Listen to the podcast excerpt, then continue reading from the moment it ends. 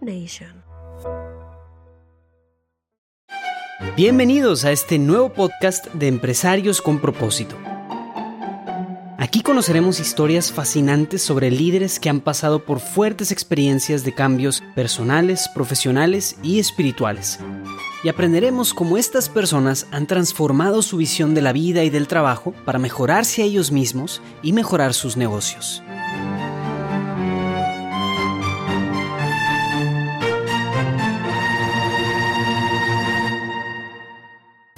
Hoy conoceremos a Julio Bayona, actual presidente y CEO de la empresa de alimentos Ricky Joy Company. Mi nombre es Julio Bayona, colombiano, eh, de Palmira Valle, una ciudad que queda muy cerca de Cali. 40 años, tengo mi familia, mi esposa, dos niñas, una de 16, otra de 2 años. Empresario desde muy joven, empresario eh, informalmente desde chico, 18 años, 19 empiezo ya formalmente como mi propia compañía ya formal.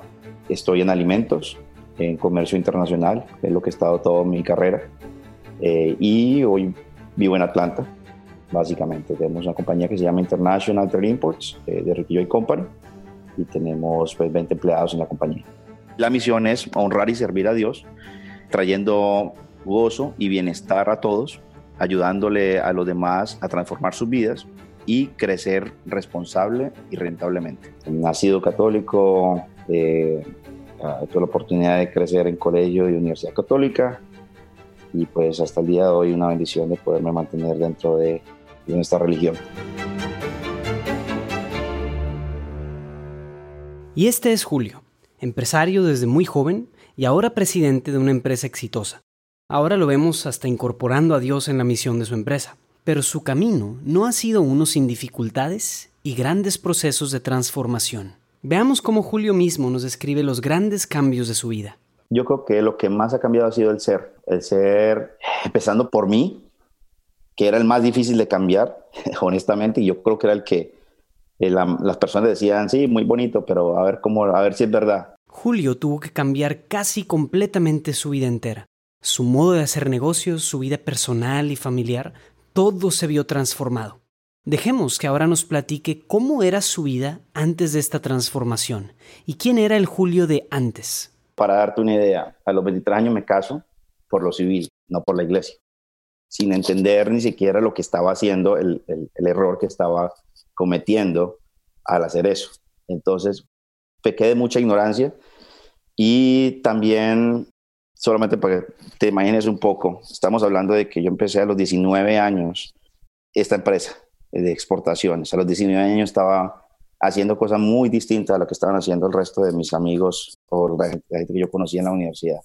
Ellos estaban apenas pasándola bien, eh, estudiando, solamente esa era su, su, responsabilidad. Y yo a los 19 años me la pasaba viajando por, otros países, por varios países, por Europa, por Estados Unidos, haciendo negocios, la mayor parte de mi tiempo la pasaba con gente mucho más adulta que yo y el dinero no es un buen consejero a esa edad, a una edad tan temprana cuando no tienes una, una formación espiritual y, simplemente estás aprovechando tu momento. Y eso fue en gran parte lo que me llevó muy lejos de mi religión. Era católico, entre comillas, pero estaba muy lejos de, de, practicar mi fe y estaba haciendo unas locuras y unas estupideces que, ni te imagino. Obviamente me avergüenzo ahorita de, muchas de las cosas que, que, hice y este proceso duró mucho tiempo. Este proceso de estar lejos de la iglesia duró hasta el 2013 porque yo no podía comulgar por estar casado por lo civil, pues estar en unión libre básicamente, pero no estar casado por la, por la iglesia. Entonces solamente hasta el de, estamos hablando del año, eh, en el año 2000 empiezo yo la empresa, cuando tenía 19 años, y yo me caso en el año 2013 por la iglesia. Entonces, a partir de 2013 empieza ya un proceso de volver a la iglesia. Durante todo este tiempo sí, estaba muy, muy lejos, realmente. Empiezo a los 18 años en alimentos. Tengo en ese momento una, una compañía de distribución de alimentos eh, de distribución de pulpas de fruta en Colombia a, a, un nivel, a, un, a un nivel pues muy, muy pequeño de la universidad. Lo que hacía era básicamente utilizar a mis amigos en la universidad para, para que me ayudaran a vender en sus, eh, sus colonias o en sus barrios y monté una, un, sistema de distribución usando a mis amigos, básicamente. Eso era lo que, lo que hacía y, con eso me sostuve y digamos que para mis gastos y lo que quisiera hacer y ahorrar en, en la universidad. Y ya después empiezo, como te digo, esta empresa que se llama Colfood eh, a los 19 años eh, y era una empresa exportadora de alimentos. Eh, tenemos clientes en diferentes países, hacemos marca privada para clientes en Estados Unidos, Canadá, Alemania, España, y esa empresa, como te digo, la empecé bastante joven y como tú dijiste ahorita también, a los 23 años ya estaba quebrado. Así que esa fue la número dos. Cuando me vengo para Estados Unidos, me vine con esa empresa, pero pues pasaron unas cosas uh, que en su momento yo las vi muy negativas, la manera como, como el socio que yo tuve desde el principio se volteó. Eh, nosotros básicamente tuvimos que asociarnos con un inversionista para poder sobrevivir, porque ya habíamos quebrado la empresa. Y entonces, cuando me vengo yo a Estados Unidos a montar la parte comercial, en el primer año, bueno, en los primeros seis meses, yo ya había vendido toda la producción que teníamos de, la planta con la que estábamos trabajando. Y en ese momento se une mi socio, que era inclusive el padrino de mi hija, eh, lo conocía desde mucho tiempo, con el nuevo socio y se unieron para, para sacarme a mí de la empresa. Entonces sí me dolió mucho, pero salió una gran oportunidad que salió Riquillo y de ahí porque de alguna manera yo ya me había cansado de un poco de vender solamente productos colombianos y quería meter productos que pudiera vender para más personas y había empezado el proyecto de Ricky Joy, entonces me voy yo con ese proyecto y empiezo ya Joy, o sea que hasta ahí pues van dos empresas y ya luego empiezo Ricky Joy eh, gracias al apoyo de, de, una inversionista que conseguí aquí, una señora panameña que creyó en mí, realmente no tenía los recursos para, para empezarlo en su momento vale la pena pues contarte rápidamente que cuando llego a Estados Unidos llego en unas condiciones económicas bien complicadas, llego con 100 dólares básicamente que me, prestaron para venirme. Y esta persona confió en mí y, y empezamos Ricky Joy ahora. Lo que pasa es que Ricky Joy tiene como eh, fase 1, fase 2, fase 3, fase 4. Yo creo que es como si fuera varias empresas y esa empresa se hubiera, eh, hubiera arrancado y hubiera quebrado varias veces dentro de la misma. Entonces, sí, ahí te puedo decir que fueron, han sido como unos tres intentos, unos tres situaciones muy complicadas que hemos tenido en las que eh, hemos empezado bien y, he tenido que volver a casi empezar de cero, básicamente. En el medio se empezaron otro negocio, empecé otros negocios que también eh, en ese momento empecé y no duraron un tiempo o, o no funcionaron. Entonces quizás posiblemente unas cinco, seis, siete empresas en medio de todo eso. Su vida era de excesos, viajes y dinero, pero comienzan a suceder conflictos que le van llevando a cuestionarse en todos los niveles de su vida. El primero de estos detonantes tuvo que ver con perder la empresa que él mismo había creado. Nosotros empezamos eh, la empresa en el, 2007. Básicamente, eh, yo estoy eh, aquí en Estados Unidos yo llego con una visa de transferencia de, empleados, porque tenía mi empresa en Colombia, entonces me transfiero a montar una empresa en Estados Unidos. Tenía una visa con esa empresa anterior. Entonces, me he mantenido en, visa, en, el proceso, el proceso de, de migración, inmigración nuestro ha sido un proceso muy largo. Y durante todo este tiempo no hemos mantenido en una visa de inversionista. Después de que pasó esto, no, perdón, no hemos mantenido en visas de no inmigrante, básicamente, mientras que hemos estado en Estados Unidos, algo que no, no mucha gente sabe, porque dicen, bueno, después de tanto tiempo lo, lo normal es que sea ciudadano o residente, pero no conocen esa parte que hay detrás de, de, lo difícil que es inmigrar correctamente a Estados Unidos, porque hay formas de inmigrar. La forma eh, donde yo vengo y hago las cosas chuecas, me caso, pago y en seis meses estoy bien, o un año tengo papeles, o la manera correcta. Y sí ha sido algo desde un principio que he querido hacer siempre las cosas bien hechas, básicamente. Entonces, cuando venimos, empezamos la empresa, eh, llega un punto en que yo tengo que salir de Estados Unidos por un tema de la visa. No me, no me aprueban la renovación de la visa. Cuando yo tengo la sociedad con la empresa con la que yo me vine de Colombia y los dos socios, el socio mío de Colombia y el socio nuevo acá, se unen básicamente para, para, para que yo salga de la empresa. el socio de aquí de Estados Unidos me, me dice, yo dependía ya de esa visa y con esa visa ya iba a conseguir la residencia. El socio, me, la persona que está en Estados Unidos me dice, ¿qué tan importante para usted la visa esta visa, su residencia? Yo lo mucho. Ok, listo. Entonces, vamos a acordar un precio para que me pagues. Y yo, ¿qué? O sea, no, eso no va a pasar nunca. Tomo la decisión de decirle, no, yo, muchas gracias, pero por ese lado no voy pierdo esa oportunidad de la residencia inmediatamente y tengo que buscar una visa nueva. Me muevo a la nueva empresa que empiezo, que ya es Ricky Joy. Y cuando hago ese, ese, cambio de visa, desafortunadamente las cosas no salen bien y en el 2009 eh, yo tengo que salir de Estados Unidos. Entonces, esa fue una de las primeras cosas súper difíciles que nos sucedió, porque yo era el fronting de la empresa. Los demás eran socios inversionistas, pero yo era el que corría la empresa. Entonces me toca irme para Colombia, llego a Colombia, me presento y me niegan la visa dos veces. No sabía cómo iba a ser para regresar a Estados Unidos. En Colombia yo no tenía absolutamente nada, lo poco y nada. Llevaba dos años construyendo la casa que tenía, ya había conseguido en Estados Unidos, los, o sea, lo poco que había conseguido, la empresa, todo estaba aquí. Yo no tenía nada en Colombia. Entonces fue un momento muy, muy, muy, muy difícil, pero que al mismo tiempo, ahora que lo, lo pienso, fue esos, eh, esas primeras oportunidades en que, de acercamiento a Dios, porque fue un tiempo de mucha oración, un tiempo de, estar muy pegados de Dios eh, en medio de ese, de ese problema. Y en el mismo tiempo, eh, y un poco, no, no, la, no culpo mis socios, pero un poco en el desespero, buscan a alguien más buscan otros socios que puedan venir a manejar la empresa mientras que yo no estoy y los traen de socios, a mí me diluyen en la empresa y quedo con un porcentaje mucho más pequeño. O sea, yo monté la empresa completamente, el proyecto, todo lo creé yo, la marca, el producto, todo lo creé yo.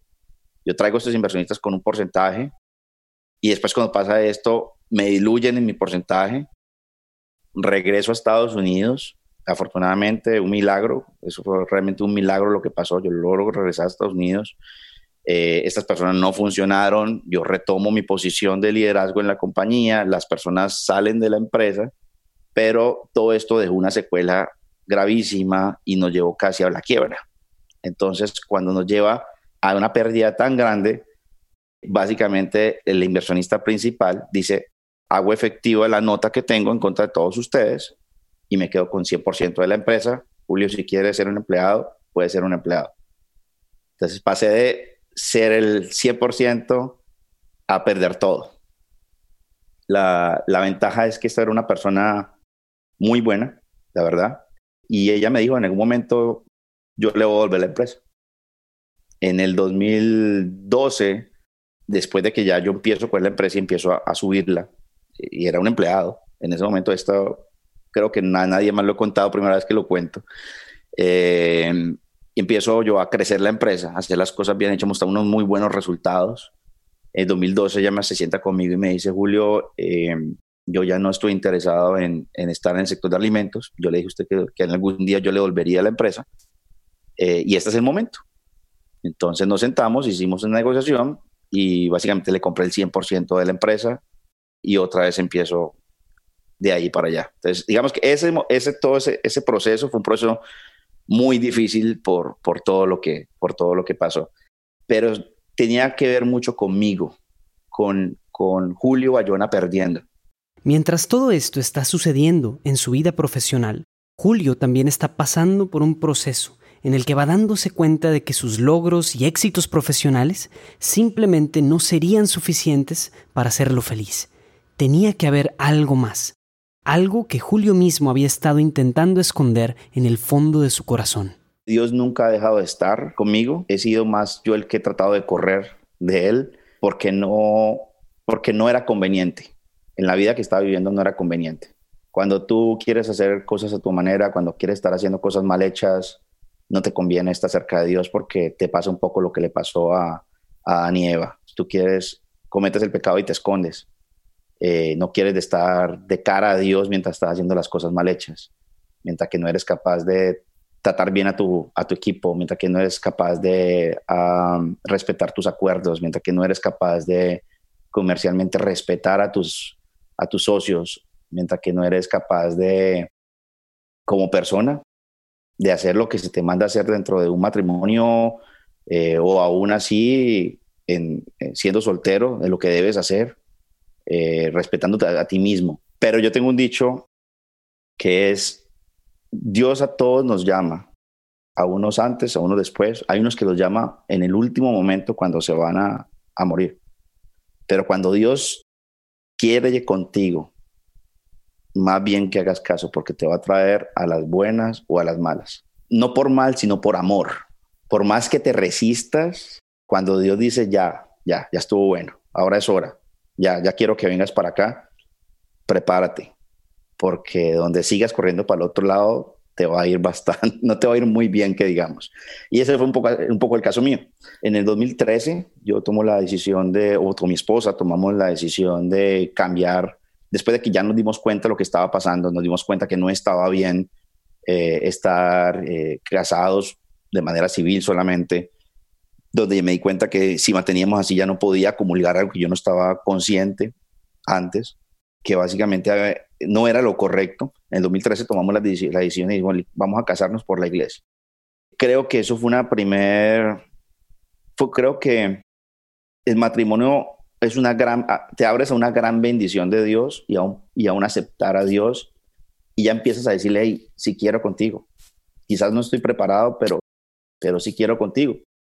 Y de ahí para allá empezó un proceso muy complicado a nivel, primero fue a nivel personal y no pasó ahí mismo, o sea, nos casamos y, y, no sucedió ahí mismo. Solo como un año después, como en 2014, fue que ya empecé a sentir que, que no estaba feliz, que no era feliz. Eh, no era feliz porque sí había conseguido a una edad muy joven muchas cosas eh, materiales, eh, logros profesionales, una empresa, relaciones, reconocimiento, pero, pero no era suficiente, eso no me estaba llenando, eso ya no me hacía feliz, el carro no me hacía feliz, ya las cosas materiales no me hacían feliz, ¿me entiendes? La empresa ya no me hacía feliz. Entonces sentí un hueco y dije, o sea, esto tiene que venir por el lado espiritual, necesito un cambio espiritual. ¿Será que Dios quería algo con él? ¿Será que era Dios mismo quien estaba inquietando a Julio para acercarlo más hacia él? Julio y su esposa comenzaron a buscar activamente. A pesar de ser un hombre que lo tenía todo para quedarse en una zona de confort muy buena, Julio decidió ser honesto consigo mismo y comenzar a moverse en búsqueda de la verdad. Veamos cómo esta misma búsqueda lo terminó llevando de vuelta a casa.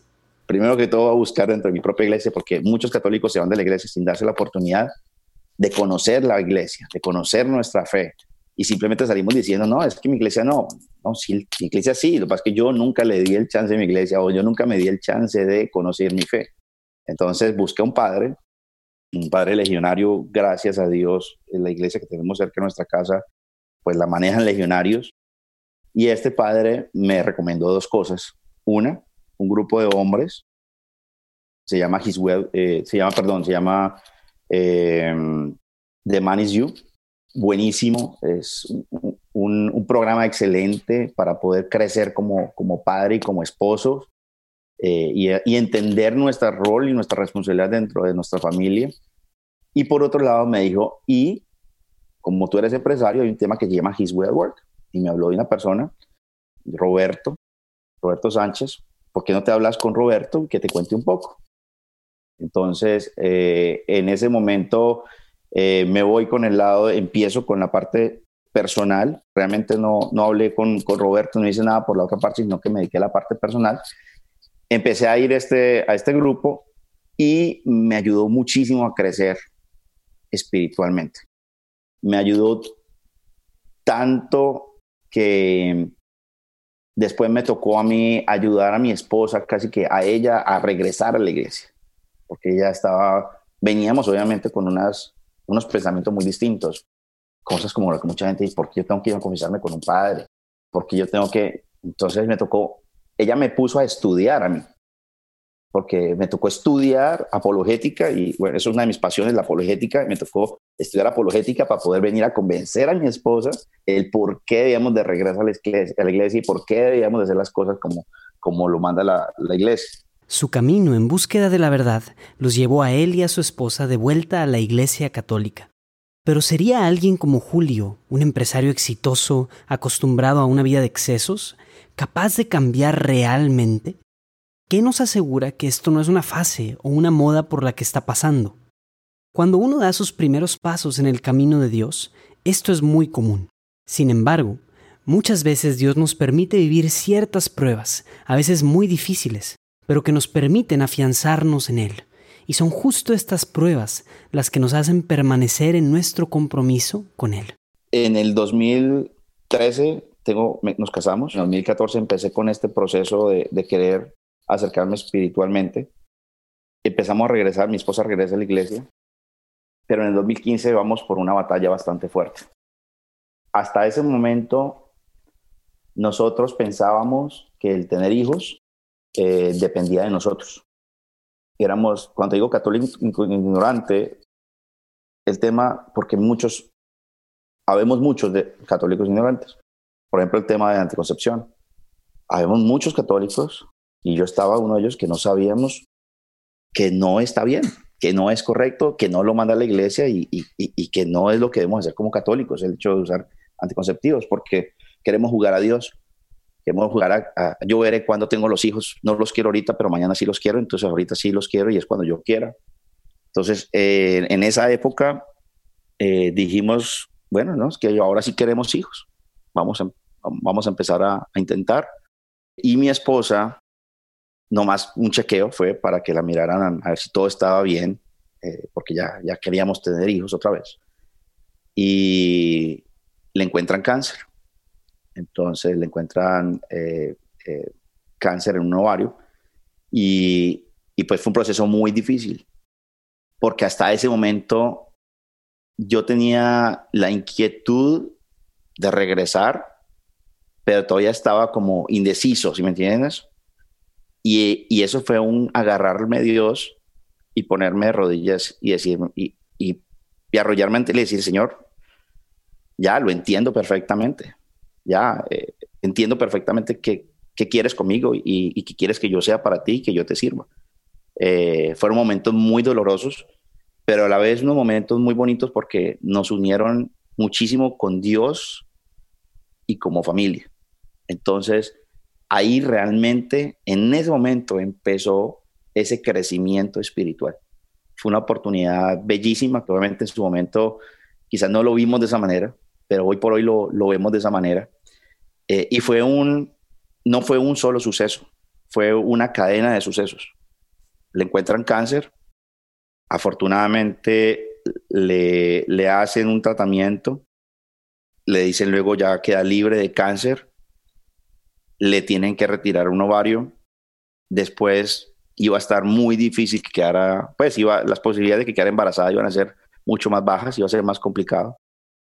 Sin embargo, queda embarazada, lo cual nos trae una felicidad grandísima, eh, pero desafortunadamente perdemos el bebé. Y otra vez, otra vez nos ponemos de rodillas ante Dios y decirle, sí, Señor, ok, nos duele, pero es tu voluntad y la aceptamos y eso crece el amor por Dios aún muchísimo más. Y nuestro amor como familia muchísimo más, nos une muchísimo más con Dios. Pasamos esa situación y obviamente e, el proceso de sanación fue un proceso lento y, y complicado, sobre todo para, para mi esposa. Pero con el tiempo, a los pocos meses después, eh, pasa algo muy, muy, muy particular. Es que un día, un día que fue un, difícil, un día muy difícil para mí, un día muy complicado, un día que yo tenía que tomar una decisión, un día que, que la fe, mi fe se estaba, se estaba poniendo a prueba, básicamente, ¿ok? Un día en el cual ya estaba a punto por todo lo que pasó, como te digo, si esto nos acercó, pero también es el ser humano, y caes, ¿sí me entiendes? Y, y llega momentos donde dices, ya no puedo más, ya me cansé, o sea, y donde inclusive reniegas. Puedes regalar contra, renegas contra Dios y dice, no es justo. Mira lo que he hecho, mira lo que me ha pasado, mira el sufrimiento. O sea, y eso, ese era uno de esos días. Ese día mi vida iba a cambiar completamente para mal. O sea, ese día mi vida iba a volver a lo que yo era antes. Y me llaman a mí en la mañana y me dicen, su esposa eh, tuvo un, episodio, un, tema, vino a la ambulancia y se la llevó para la clínica, váyase urgente para la clínica, tuvo un, tema ahí de que se desmayó. Entonces, por una discusión que tuvo con alguien y, básicamente se, se, desmayó, se la llevaron para la clínica. Y cuando llegamos a la clínica, eh, le están haciendo todos pues, los exámenes, le digo, pues todo está bien. Le iban a aplicar un, medicamento, no recuerdo cuál, eh, pero dijeron, eh, tienen que estar seguros que no estén embarazados. Y nosotros dijimos, sí, no estamos seguros de que, de que no, está embarazada y, ni nada, porque pues, por todo lo que nos ha pasado. sin embargo, yo me quedé pensando, yo dije, venga, doctora, solamente para evitar algún inconveniente, ¿por qué no le hace una prueba? Y mi esposa me dice, estás loco, o sea, ¿para qué, ¿para qué te metes en eso si, si sabes que, que, no estoy embarazada? Bueno, listo, ok. La doctora, entonces ya la doctora, cuando, cuando yo le dije eso, la doctora se puso seria y dijo, no, no, espérame, digo, si él lo está diciendo, yo mejor lo hago. Y estamos allí, cuando de repente entra la doctora y dice, felicitaciones, están embarazados. Y, y fue un gran regalo. Fue, un, fue algo que no esperábamos que, que sucediera y cambió la vida completamente. El día que yo estaba a punto de retroceder y acabar con todo lo que había construido. O sea, eso no, no hay nada más, eso es, eso es Dios, básicamente. El cáncer empieza en el 2015, todo el tema del, del, cáncer en 2015, en el 2016 perdemos a Jacob eh, y en el 2017 nos dicen, nos dan la noticia de Emma, que tiene hoy ya dos años y medio. Este fue el punto decisivo en la vida de Julio. Después de esto, no volvería a ser el mismo hombre. Saldría de este proceso como un hombre completamente transformado. Solo faltaba llevar todos estos aprendizajes y cambios al mundo de sus negocios.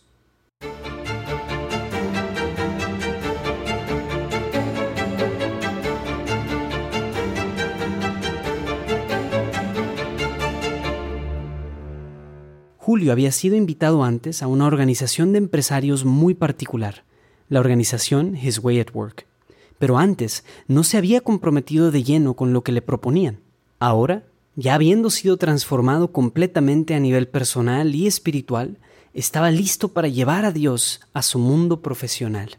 Regresamos ya juntos a la iglesia y empezó a vivir un proceso eh, en el que ya me sentía un poco hipócrita bastante hipócrita, porque estaba viviendo un proceso espiritual en mi vida personal, pero en la iglesia seguía siendo la misma persona. Seguía tratando a la gente igual, seguía manejando los negocios de la misma manera y básicamente ya dije, no más, debo de, debo de ser una persona, eh, hacer lo mismo en todos los aspectos de mi vida, básicamente. Y de ahí empieza His Work. Entonces luego me acerco ya a Roberto Sánchez, eh, que, hoy por hoy un, gran amigo, eh, y Armando, conozco a Armando, y entre los dos nos llevan de la mano en todo este proceso y, digamos que ya logramos eh, traer a Dios a la, a la, a la empresa también. 2015-2016, primero empezamos a hablar del tema de His Work, me invitan a esta consagración, pero todavía no hemos empezado, digamos que no, íbamos, no llevábamos mucho tiempo en el proceso, mejor dicho. Lo habíamos empezado, pero no llevábamos mucho tiempo en el proceso. Eh, y la, una de las razones por las cuales no, llevamos, no se, se, demoró mucho el problema, el, tema era porque quizás éramos una empresa un poco atípica para His Work. El, His tenía un, un, modelo de empresa con el que estaban implementándolo. Eh, y nosotros, yo llegué con un problema con Armando. Le dije, hey, Armando, muy bonito lo que estás haciendo, una belleza, pero esto no sirve para nosotros y no sirve porque somos una empresa muy pequeña y somos una empresa muy pequeña y, el, y, pues la inversión que requerimos en Estados Unidos en este momento por la situación que estamos pasando no la podemos hacer. Entonces, afortunadamente Armando tuvo una, una mente abierta y, y, logramos hacerlo a través de un coaching virtual con un coach en Colombia, lo cual era económicamente mucho más viable para la, para la empresa. Entonces, por eso nos vamos un poco en ese, en ese proceso, pero en el momento que hacemos la consagración no, no llevamos mucho tiempo de todas maneras. Y entonces yo pienso que la consagración fue quizás, no sé si fue prematura o quizás fue el momento correcto, simplemente que fue más un tema de fe. O sea, no es como, es como si tú te, preparas para hacer la primera comunión eh, por mucho tiempo, ya después tienes la primera comunión. Okay, aquí fue como que primero hicimos la primera comunión y después nos preparamos, como un poquito al, al revés, pero que cuando lo hicimos fue, como, fue con una gran fe de que no sabíamos qué estábamos haciendo, de que no sabíamos qué era consagrarnos, pero sabíamos que era lo correcto y que si nos consagrábamos Dios nos iba a acompañar en ese proceso que venía, básicamente. ¿Qué conlleva convertirse en una empresa consagrada? ¿De qué le sirve a una empresa involucrarse con His Way at Work? Para Julio, representó asumir una cultura de cambios en los valores y la misión de su empresa completamente diferente. Conlleva renunciar a ciertas formas de hacer negocios, pero como veremos, el introducir a Dios en la cultura empresarial también provee de una ventaja muy estratégica. Ha cambiado en el ser mío, pero también en el ser de todos los que somos parte del equipo, porque ves ese mismo cambio en las personas, en la empresa. Y es muy, y, si ese cambio a nivel del ser se logra, todo lo demás es posible. Esto es un proceso muy bonito y te digo, no solamente es bonito desde la parte espiritual, te, te voy a decir la verdad. Estratégicamente y a manera de negocio, es muy inteligente hacerlo, porque te ahorra muchísimos problemas. Y te ahorra muchísimos problemas desde el punto de vista que cuando la gente, cuando tú defines unos valores y le enseñas a las personas lo que significan esos valores y la gente realmente eh, incorpora esos valores y los entiende, entonces va a ser mucho más fácil que ellos tomen decisiones en el día a día en la empresa y que tú tomes decisiones. Porque cualquier decisión que tú vayas a tomar que vaya en contra de uno de esos valores, sabes que no la puedes tomar. Te ahorra un chorro de tiempo y un chorro de problemas. Entonces ya cada vez que alguien va a hacer una negociación y sabe que eso va en contra de uno de los valores, dice, qué pena, no lo puedo hacer. Entonces, por ese lado ha sido, ha sido también, no, nos ha cambiado muchísimo, ¿ok? Eh, al punto donde, sí, nos decimos, muchas veces estamos reunidos y decimos, lo que estás haciendo, ¿crees que va bien? ¿Crees que va o no? ¿O crees que va en contra de algunos valores de la compañía? No, sí, tienes razón. Estoy yendo en contra de, de este valor. Entonces no lo hagamos. Fácil. Todo lo que nosotros hagamos tiene que, tiene que apuntar precisamente a esa misión de la compañía. Si no aporta a la misión de la compañía, a construir la misión de la compañía, mejor no lo hacemos. Lo otro bueno que tiene es que en la medida que tú empiezas a comunicar lo que eres y lo que quieres hacer, estás abriendo las puertas a, a que hay personas allá afuera que les encanta eso, pero nunca lo dicen. O que nunca tenemos personas que nos dicen, yo no creía que yo pudiera trabajar en una empresa en la cual esto pase. Yo creía que la manera normal era esta otra, era donde no se podía hablar de Dios, era donde, donde simplemente íbamos al trabajo, cumplíamos y se acabó. Y nos sentimos bien, nos sentimos, es muy bueno. Y entrevistas a las personas y le dice, oye, mira, solamente aquí recibimos a todo el mundo, ¿ok? Estamos claros y respetamos lo que las personas crean, eso no importa. Yo les digo siempre, porque esto viene de adentro hacia afuera. Es como nosotros queremos tratar a los demás. No significa que te queramos cambiar, no. Tú eres lo que eres, pero te vas, tienes que saber que mientras que estés con nosotros, te vamos a tratar así. Y tienes que saber si esto te gusta, porque hay gente que puede que no le gusta que la traten de la manera que nosotros tratamos a, a las personas, personas que pueden estar acostumbradas a una manera distinta. Entonces, mejor hacemos un disclaimer, así somos nosotros. Y no va a ser raro orar cuando empecemos reuniones, eh, es, parte de lo que somos. Y entonces las personas empiezan a, dejar salir eso, esa parte espiritual que quizás tenían escondida, y dice, pero es que aquí puedo hacerlo, aquí, aquí, sí puedo mostrarme como soy, y, y esa parte es muy bonita. Ahora, con una visión clara y definida de la identidad, la misión y los valores de la empresa, podemos ver que hay un rumbo claro y definido para Ricky Joy. La historia de Julio nos ha enseñado que un líder puede llevar toda su integridad personal y espiritual al mundo profesional y que al hacer esto bien será una manera en la que Dios bendecirá a muchas personas más. Obviamente creo mucho en el tema de Work, creo mucho en, los resultados que, que, trae las empresas. Pero un día le dije, hey Armando, ¿yo qué puedo hacer para ayudar a His Work? O sea, pero yo estaba pensando a un nivel, a un nivel de cómo hago para, para ayudarles Webwork, para dentro de la estructura de Webwork, ¿qué puedo hacer? ¿Qué puedo hacer para, para ayudarles? Me dijo, ¿tú quieres realmente ayudar a Webwork? Dedícate a crecer tu empresa. Y creo que ha sido una de las palabras más sabias que he escuchado, porque en ese momento, bueno, y aparte de muchas cosas, pero digamos que esa fue una de las cosas que me ha hecho entender que es que mi responsabilidad, mi apostolado principal, eso que Dios me encomendó, para lo que me hizo a mí, fue para esto, fue para ser empresario, fue para poder crecer esta empresa y a través de esta empresa y el crecimiento que tenga, poder llegar a muchas personas. Quizás, no sé, algunas personas no lo entiendan, pero es la manera como, como yo sueño poder tocar, poder permitir que Dios toque muchas personas, es a través de la empresa. Entre más colaboradores tengamos en la empresa y nosotros mantengamos la estructura de His Work, más personas van a ser tocadas por Dios.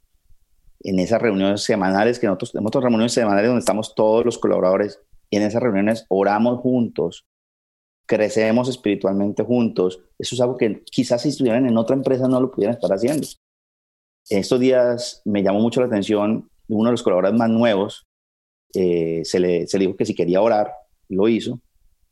Esta persona a duras penas se sabía el Padre Nuestro. Y, tú no te, encierras tanto en tu mundo chiquito y perfecto o, que tú crees que es perfecto que se te olvida que afuera hay más gente que está hambrienta de Dios y de conocer a Dios y de crecer espiritualmente y que tú puedas hacer esa, herramienta. ¿Me entiendes? Entonces, para nosotros eso es la empresa. Pero yo entiendo que tengo una responsabilidad con la empresa y con Dios eh, de poder manejar la empresa lo mejor posible para que crezca, sea rentable y podamos tocar la mayor cantidad de personas posible. Esta ha sido la historia de Julio, un hombre que fue transformado hasta lo más profundo de su persona y que fue capaz de llevar esta transformación a su propia empresa. Julio Bayona ha descubierto que su servicio más importante a Dios consiste en ser un excelente empresario y hacer crecer a su empresa, pero hacerlo poniendo siempre a Dios primero.